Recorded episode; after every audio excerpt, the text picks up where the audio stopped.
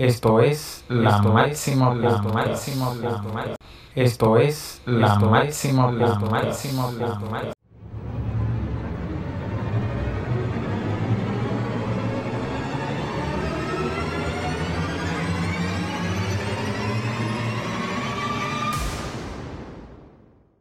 Bienvenidos amigos a un episodio más de tu programa La Máxima Podcast. En el día de hoy trataremos el tema ¿Cómo sé si tengo una buena autoestima? Y para eso hemos invitado a la psicóloga María Ros San Juan, quien es psicólogo sanitaria, especialista en intervención terapéutica con adultos y experta en trauma, apego, ansiedad y gestión emocional. Un placer. Muchas gracias, Máximo. Sí, Rosy, que vamos a tratar un tema que se vive en día a día y que cada día uno desea mejorarlo, porque de esto va a depender las relaciones interpersonales que uno tenga y lo positivo o lo negativo que uno puede dar. Sí, efectivamente, es un tema muy, muy importante para, cualquier persona, ¿no? Y que como, como bien dices, condiciona todo, toda la vivencia que va a haber hacia afuera. Entonces, Ros, para entrar en contexto, ¿qué es la autoestima? Pues Mira, eh, es algo que a mí siempre me gusta comentar al inicio cuando hablo de estos temas porque generalmente hay una concepción muy errónea acerca de qué es la autoestima, ¿no? Normalmente asociamos el concepto de autoestima a, por ejemplo, si yo al mirarme al espejo, ese reflejo que percibo me gusta o no. Sin embargo, esta apreciación o esta valoración de mi aspecto físico es simplemente una mínima parte de lo que implica la autoestima, ¿no? La autoestima en líneas generales es quién creo que yo soy a nivel de cualidades, de atributos, de potencial, de las capacidades que, que yo tengo como persona. Y no solo es quién creo que soy, sino cuál es la valoración que yo hago de todos estos conceptos, ¿no? Entonces, a mí siempre me gusta decir que la autoestima es como esa piedra angular en la vida de cualquier ser humano, precisamente por lo que comentábamos antes, ¿no? Porque en función de cómo me veo a mí misma, así voy a ver la vida y así percibiré al entorno exterior y por tanto me vincularé con, las personas de mi entorno. Y que muchas veces la gente comete el error de, de ceder o darles autoridad a otros para que valoren o sean lo que le den una puntuación a esa autoestima que tenemos. Entonces, por eso surge la siguiente pregunta. ¿Por qué es importante tener una buena autoestima? Porque si lo de dentro falla, fuera jamás va a funcionar. Porque si una persona por dentro está en guerra, fuera jamás va, va, a encontrar paz, ¿no? Como, como decíamos, la autoestima es que es la base de todo, es la piedra angular. Si yo a mí misma no me quiero, por mucho que desde fuera la gente sí que me quiera, mi familia, mis amigos, mi pareja, aunque ellos me quieran de forma realista, yo nunca voy a sentir que es cierto. Si yo no me respeto, jamás voy a permitir que los demás me respeten a mí, por lo tanto probablemente me ponga en riesgo ¿no? y no me proteja del daño que puede haber fuera. Si yo no me considero valiosa, si yo no me considero capaz, nunca me pondré en valor hacia cualquier otro tipo de entorno, da igual si es el ámbito laboral, si es el ámbito social, si es el ámbito personal. Es decir, que la valoración y la puntuación, por decirlo de algún modo, que yo me doy a mí misma en función de lo que tengo, en función de lo que soy, en función de mis capacidades, eso va a condicionar cómo me comporto yo fuera. Y como bien comentabas hace, hace unos instantes, si yo deposito mi autoestima en manos de otra persona, yo jamás voy a ser libre, yo jamás voy a tener el control. ¿Por qué? Porque me voy a valorar en función de lo que me dicen desde fuera. Entonces yo ahí he perdido toda libertad posible. Por lo tanto, siempre me gusta incidir en esta frase, ¿no? Es que si lo de dentro no funciona, fuera jamás lo va a hacer. Jamás vamos a ser libres, jamás vamos a ser felices, jamás vamos a tener una vida plena realmente. Y en eso que mencionas, la correlación que uno tiene, muchas veces vemos que personas que tienen baja autoestima o mala autoestima, por así decirlo, siempre se están vinculando juntas. En cambio, las personas que tienen buena autoestima siempre se están estimulando una a la otra y hay que mantener ese equilibrio entre una buena autoestima o una baja autoestima, porque vemos que estar en los extremos puede resultar muy difícil y muy contraproducente.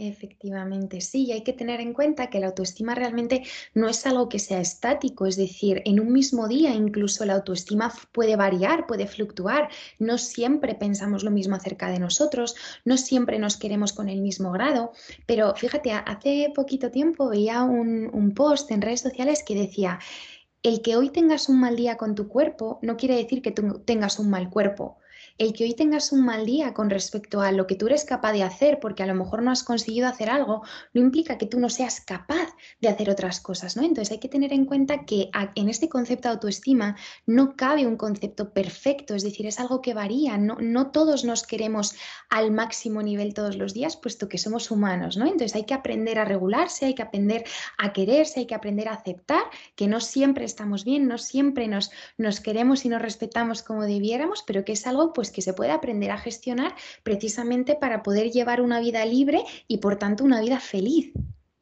Y ahí mismo es bueno, eh, escuchando eso, que las personas que nos escuchan entiendan que hay que ser realista para poder gestionar esa buena autoestima y entender que no hay que compararse con lo que ha logrado ser o cómo se proyecta otra persona. Por eso sube la pregunta, ¿qué diferencia a las personas que tienen una buena autoestima?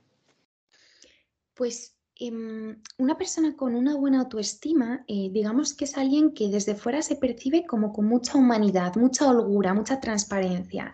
¿Qué te quiero decir con esto? Pues que una persona con buena autoestima es una persona que a ti te va a reconocer como persona, que va a admitir tus cualidades, jamás te va a ocultar, jamás te va a hacer de menos. ¿Por qué? Porque son personas que disfrutan y participan del éxito de los demás, no lo utilizan para crecer ellas. Son personas que, por ejemplo, no tienen eh, una tendencia a hablar de forma privativa, es decir, te escuchan. Si tú estás hablando, ellos no te responden con yo, yo, yo, yo, yo, yo, yo, yo, yo sino que realmente les interesa tu discurso, están pendientes de ti, te preguntan y es algo sincero. Son personas que, que no se comparan, que no compiten, contigo, ¿no? Porque de alguna manera se alegran de tus éxitos, participan de tu vida y no entran en una batalla con otras personas, sino que son capaces de diferenciar lo que tú eres de lo que yo soy, lo que tú haces de lo que yo hago. Y el que tú tengas un éxito no me hace sentir a mí atacada o vulnerable o pequeña, sino que sé diferenciar muy bien, porque el que tú tengas un éxito no, me convierte a mí en un fracaso. Son personas que respetan mucho a los demás, son personas asertivas, ¿no? Que son capaces de, expresar lo que quieren, lo que necesitan, lo que les gusta, siempre desde el respeto, siempre desde la consideración, ¿no? Desde un trato muy humano, pero son personas que, así como te dejan ser, también son capaces de poner límites. Es decir, si te tienen que decir que no, te van a decir que no. Lógicamente, los vínculos ¿no? entre seres humanos em, bueno, de alguna manera se basa mucho en, el cedo yo, cedes tú, porque pues así funcionamos, ¿no? Los, los, seres humanos somos seres sociales por naturaleza y nos necesitamos los unos a los otros. Pero una persona con buena autoestima es capaz de expresar lo que quiere, de decirte que, que no si es algo que no le gusta, de decirte que no si es algo que le va a hacer daño. Por lo tanto, son personas que se cuidan, que se protegen, que se priorizan y se, priorizan de una forma que no implica en absoluto el concepto de egoísmo, porque yo me puedo querer al mismo tiempo que quiero a mis seres queridos, que protejo a mis seres queridos.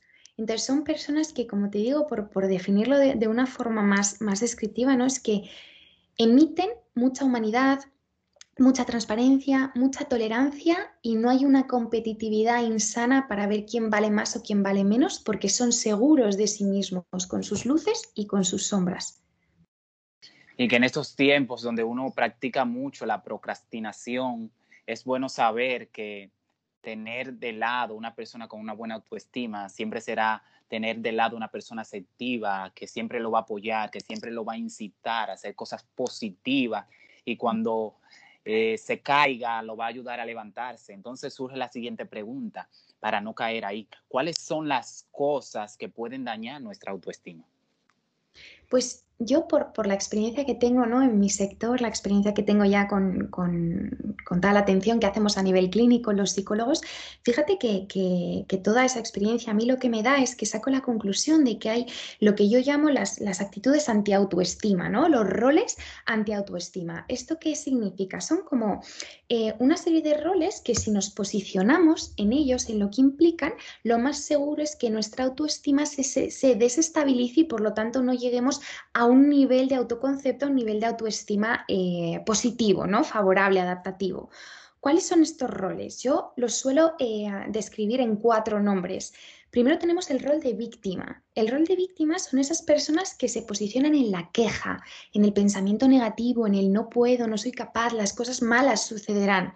¿Qué ocurre? Que Lógicamente todos tenemos derecho a quejarnos, es algo humano y, por supuesto que todos podemos hacerlo, pero quejarse no implica tener que estancarnos o que tener que posicionarnos en la queja, porque si yo me posiciono en la queja, en el todo mal, en el no puedo, en el qué mal es todo esto, probablemente lo que suceda es que yo no avance. Entonces, este es el primer, el primer rol que me aleja de una autoestima eh, adaptativa, una autoestima eh, funcional. Otro rol es el que yo llamo el rol del rígido, ¿no? Los rígidos son esas personas que consideran que lo saben todo que saben hacer todo, que no hay nada que tú le puedas ofrecer o que tú le puedas decir que le pueda permitir avanzar. Entonces son personas que eh, proyectan una aparente seguridad, pero ciertamente se están negando muchas oportunidades de autoconocimiento, de crecimiento, de avanzar, ¿no? Entonces, el considerar que yo ya lo sé todo, que no puedo aprender más, que no hay otras estrategias, otros caminos, probablemente me aleja de, de poder crecer de forma interna y por lo tanto cultivar más mi autoestima. El tercer rol es el rol de los fuertes, las personas que consideran, que creen fehacientemente en que pueden con todo. Da igual lo que sea, da igual que me pida ayuda, lo que me propongan, que yo tengo que poder hacerlo, tengo que poder resolverlo. Entonces, son personas que, al igual que el rol anterior, ¿no? que los rígidos, tienen, eh, muestran hacia afuera eh, una falsa apariencia de seguridad, porque yo me creo capaz de todo. Sin embargo, no existe un ser humano sin una parte vulnerable, porque lo somos, porque es nuestra naturaleza. Entonces, estas personas, este rol de fuerte, de yo puedo con todo, una vez más, niegan una parte de su ser. Y si yo niego una parte de mí, si yo no escucho una parte de mí, yo nunca voy a poder avanzar, yo nunca voy a poder aprender de mi vulnerabilidad. Cosa que, nos convierte en valientes, nunca en débiles. Y por último está el rol de los dependientes. Con este rol eh, me gusta hacer referencia a estas personas, que además antes mencionábamos algo muy similar, a estas personas que consideran que su felicidad viene de la mano de la felicidad de otros. Es decir, yo soy feliz si tú eres feliz, si tú no estás yo me muero, si me dejas no puedo avanzar. Es decir, depositan su autoestima, depositan su felicidad, depositan su bienestar en manos de otras personas. Esto eh, nos puede llevar al máximo grado de incontrolabilidad en nuestra vida, porque si yo dependo de lo que tú sientas, de lo que tú hagas, de lo que tú pienses, yo jamás voy a ser libre. Y a lo mejor si tengo una oportunidad en mi vida en la que yo me podría sentir bien, agradecida, capaz, valiosa, si a lo mejor tú no lo consideras suficiente, yo perderé esa oportunidad. Entonces digamos que, son estos cuatro roles en los que seguramente todos nos hayamos posicionado en algún momento de nuestra vida y que son esos roles, esas actitudes que de forma prácticamente eh, segura al 100% nos van a alejar de una buena construcción y un buen cultivo de nuestra autoestima. Y es bueno hacernos un espejo mental escuchando esos cuatro roles, porque vemos que en algún momento de nuestra vida hemos estado ahí y viéndonos en ese espejo mental hemos podido salir de eso para mejorar y dar lo mejor siempre.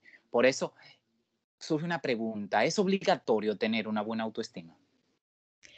Bueno, yo eh, la verdad que, a mí no me gusta nada de eh, hablar de cosas obligatorias, puesto que confío de forma fundamental en la libertad que cada uno tenemos a la hora de, tomar la decisión y de decidir qué camino tomamos en nuestra vida, ¿no? Entonces, antes que hablar de cosas obligatorias, prefiero hablar de cosas que son necesarias, favorables, deseables, funcionales, ¿no? Y, y desde luego que la autoestima lo es al 100%. Sin autoestima no nos protegemos, no nos escuchamos para entender qué necesitamos, no, no vamos a tener nunca ese autoconcepto de qué quiero en la vida, qué es lo que me hace feliz, qué es lo que me lleva, qué es lo que me llena, con qué personas me siento plena, con qué personas me siento vulnerable. Sin autoestima, la actitud que llevamos en la vida es muy punitiva hacia nosotros mismos, porque, y esto es algo que, yo creo que, que, todos en algún momento de nuestra vida está bien que aprendamos, ¿no? Y es que la persona más importante en mi vida soy yo. Y no porque yo me comporte de forma egoísta, sino porque, como decía al inicio, si lo de dentro no está bien, lo de fuera tampoco va a funcionar. Si yo no considero que soy valiosa, jamás me pondré en valor, por ejemplo, en un puesto de trabajo. Jamás impediré que una pareja mía me maltrate o tenga conductas que no son lícitas, que no son justas hacia mí. Jamás respetaré aquello que necesito, aquello que quiero. Por lo tanto, podré vivir vidas que a lo mejor puede que no estén incluso tan mal, pero seguramente nunca sean mi vida. lo que yo quiero, lo que yo necesito, lo que yo soy. Porque si yo me niego, si yo no me protejo, si yo no me doy el tiempo suficiente para conocerme, probablemente la vida que yo gestione no va a ser nunca auténtica. Y de hecho algo que siempre hablamos eh, en, mi sector, en el sector de la psicología, es que el primer paso para tener una buena autoestima es el autoconocimiento. Y en, esta vida que, que llevamos en pleno siglo XXI, en el que todo es rápido, todo es cortoplacista, todo es exigente, todo es comparativo, normalmente tenemos la visión puesta hacia afuera en cumplir, en ser productivos, en ayudar a la gente, en llegar a metas, en conseguir dinero, los mejores puestos de trabajo. Y pocas veces disfrutamos de unas solas, Pocas veces hay muy pocas personas, o al menos yo no he tenido el gusto de conocerlas, que llegan a casa y no cogen el teléfono, no se ponen la televisión, no entran en redes sociales, no llaman a alguien. Hay muy pocas personas que cultivan ese mundo interior, que son capaces de estar haciendo nada consigo mismos a gusto, cómodos, conociéndose, disfrutándose. Y este es un paso fundamental para una buena autoestima. Y qué bueno haber escuchado eso, porque eh, entendiendo todo lo que usted ha dicho, las personas que no tienen una buena autoestima siempre serán más vulnerables, más susceptibles, siempre serán más propensos a caer en conductas de riesgo, a dejarse eh, engañar o manipular por otras personas. Siempre son personas que están referentes, donde quiera que llega, creen que hablan de ello o que son el centro del entorno. Son personas sin ánimos de crecer. Entonces, surge la siguiente pregunta para esas personas que nos escuchan y se encuentran en ese punto. ¿Cómo puedo mejorar mi autoestima? Pues eh, como decía hace unos instantes, el primer punto siempre es conocernos, el autoconocimiento. ¿Por qué? Porque lógicamente la autoestima, como decía al principio, es quién yo soy a nivel de cualidades, de aptitudes, de preferencias, de deseos y cuál es la valoración que hago de eso que yo soy. Por lo tanto, el autoconocimiento es la primera pieza del puzzle. Si yo no destino tiempo a conocerme, si yo pongo en manos de otros mi autoestima, porque son ellos los que me tienen que decir quién soy o cómo debo hacer las cosas, tenemos el riesgo, corremos el riesgo de caer en conductas que, ahora mismo has mencionado, ¿no? Y es pues precisamente esa comparativa en la que yo siempre me, me siento menos, el ver a gente que está hablando y pienso que hablan de mí, el ver un gesto de otra persona y malinterpretarlo, pues a lo mejor que me van a hacer daño, que me van a humillar, que me van a abandonar. Entonces, cuando yo me conozco, cuando yo destino el tiempo suficiente a saber quién soy yo, quién es María, cuál es mi ser, cuál es mi autenticidad, y yo le doy un valor a eso, ¿de qué me sirve? De que si yo sé lo que valgo, sé lo que merezco. Por lo tanto, me voy a alejar de personas que me puedan hacer daño. Me voy a alejar de situaciones, de puestos de trabajo, de entornos en los que yo no soy feliz. ¿Por qué? Porque valoro mi felicidad, porque sé que soy una persona valiosa. Y el considerarme valioso no me lleva a una actitud ególatra, a una actitud egoísta, nada que ver. Es decir, la salud, la, la autoestima real, la autoestima adaptativa está en entender que todos y cada uno de los seres humanos tenemos luces y tenemos sombras, tenemos cosas en las que somos maravillosos y cosas que quizás no son tan, eh, tan buenas para nosotros, ¿no? no tenemos esa, esa, practicidad y no pasa nada. Digamos que el resumen está en potencio mis luces y abrazo mis sombras, porque no puedo ser perfecta. Humano no puede ser igual a perfección. ¿no? Entonces, ¿Cómo puedo mejorar mi autoestima? Trabajando mi autoconocimiento, trabajando en mi escucha activa, la asertividad, el ser capaz de expresar lo que quiero, lo que necesito sin que eso me atemorice, me dé vergüenza. Tengo derecho a sentir, tengo derecho a querer ciertas cosas, a necesitar ciertas cosas. También esa asertividad implica el poner límites, decir, yo no quiero que me hagas esto, yo no quiero que me digas esto, yo no quiero hacer tal cosa. ¿Por qué? Porque me quiero, me protejo y por tanto sé decir que no. Entonces, eso también nos lleva al respeto a uno mismo. Digamos que todo lo que una persona puede hacer por su autoestima implica en conocernos, respetarnos, entendernos y aprender a cuidarnos a nosotros mismos sin necesidad de que eso implique una alteración con el mundo exterior. Es decir, nos, alejamos del aislamiento, del egoísmo, simplemente comprendo que yo soy la persona más importante de mi vida, que yo me quiero, que yo me necesito y entonces voy a hacer aquellas cosas que a mí me protejan. porque esto va a dar sus frutos en el exterior. Este tipo de actos, por supuesto, pues hay, un montón de recursos, ¿no? Hay libros de autoayuda que yo siempre recomiendo que estén escritos por profesionales, por profesionales del mundo de la psicología, profesionales del mundo de la salud mental, hay personas que hacen talleres online, psicólogos que dan formaciones maravillosas. También es algo que trabajamos en consulta con nuestros pacientes privados. Entonces, hay un montón de alternativas. Cada uno puede elegir aquella que mejor le encaje, que más le guste, pero por favor que nadie se deje atrás, que nadie se olvide, porque entonces si se olvida a sí mismo, probablemente se olvide también de una vida libre y una vida feliz.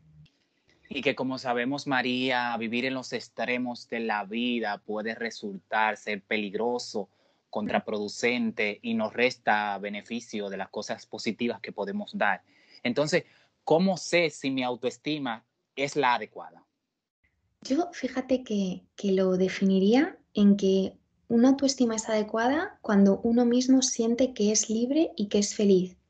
Es decir, que al margen de vincular con otros seres humanos, que lógicamente es necesario ¿no? en, la vida de un ser humano, pero es esa propia persona la que lleva el timón de su vida, ¿no? Es decir, cuando toma las decisiones que le protegen, que le llevan aquello que es beneficioso, y no siempre es la decisión que nos gusta. A veces hay que decir que no a cosas que nos apetecen, pero que sabemos que no nos van a hacer bien. Entonces, uno sabe que tiene una buena autoestima cuando tiene vínculos que realmente son auténticos, que no le hacen daño, que decide aquello que le protege. Y fíjate que, yo creo que lo resumiría en que una persona que tiene buena autoestima lo sabe. No hay duda. No, no percibe si, uy, esto lo estaré haciendo bien, lo estaré haciendo mal. No, porque no hay malestar que no pueda gestionar. Se siente capaz. Siente que la vida, aun sabiendo que no es perfecta, es buena, es bonita entonces, quien tiene buena autoestima lo sabe perfectamente, lo siente perfectamente.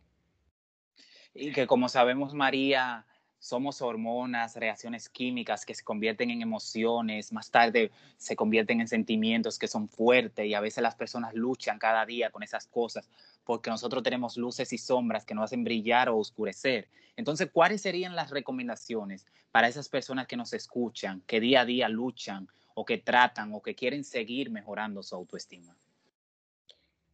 Mira, en primer lugar, que se conozcan, que se den tiempo, todo el tiempo que necesiten, a entender quiénes y cómo son. Que si cada momento que tienen a solas lo utilizan para ver la televisión, leer un libro, coger el móvil, llamar por teléfono, si nunca disfrutan de unas solas, jamás van a entender quiénes son.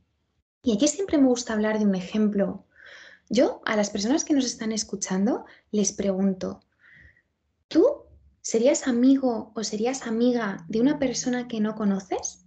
¿Confiarías en esa persona? ¿Te gustaría pasar 24 horas pegado de la mano de una persona que no tienes ni idea de cómo es?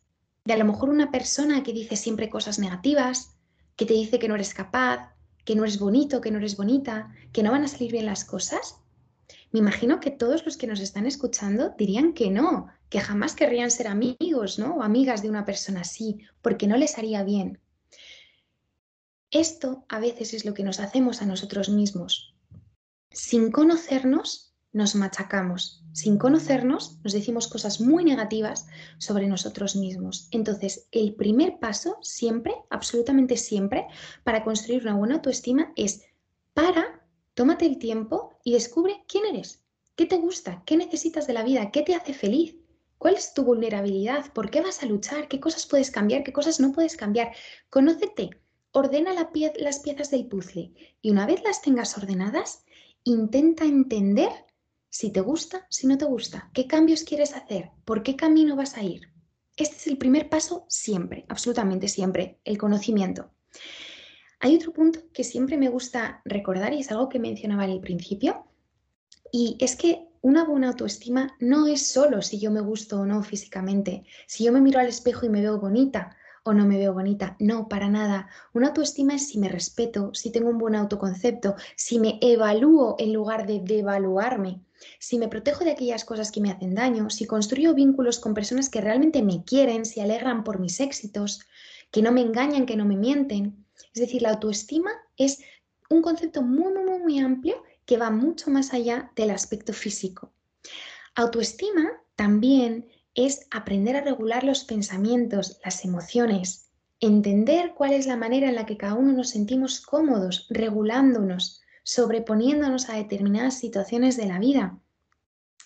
Autoestima es priorizarnos, como decía antes, ¿no? Es entender que si uno mismo no se cuida, nadie más lo va a hacer. Y que si uno mismo no se quiere, por mucho que desde fuera te digan que te quieren y que eres importante, jamás lo sentirás así. Entonces es importante priorizarnos, es importante escucharnos. Y algo que, que, también creo que es muy importante y que poco a poco a nivel social estamos consiguiendo terminar con este estigma, que si necesitas ayuda, la pidas. No pasa nada, no hay ningún ser humano que sea perfecto, no hay ningún ser humano que pueda con todo. Nadie, absolutamente nadie. Entonces, si ves que esto es algo que te está limitando en tu vida, crees que podemos ayudarte los profesionales de este sector, crees que esto podría convertirte en una persona mucho más feliz, hazlo, no tengas miedo, no te avergüences.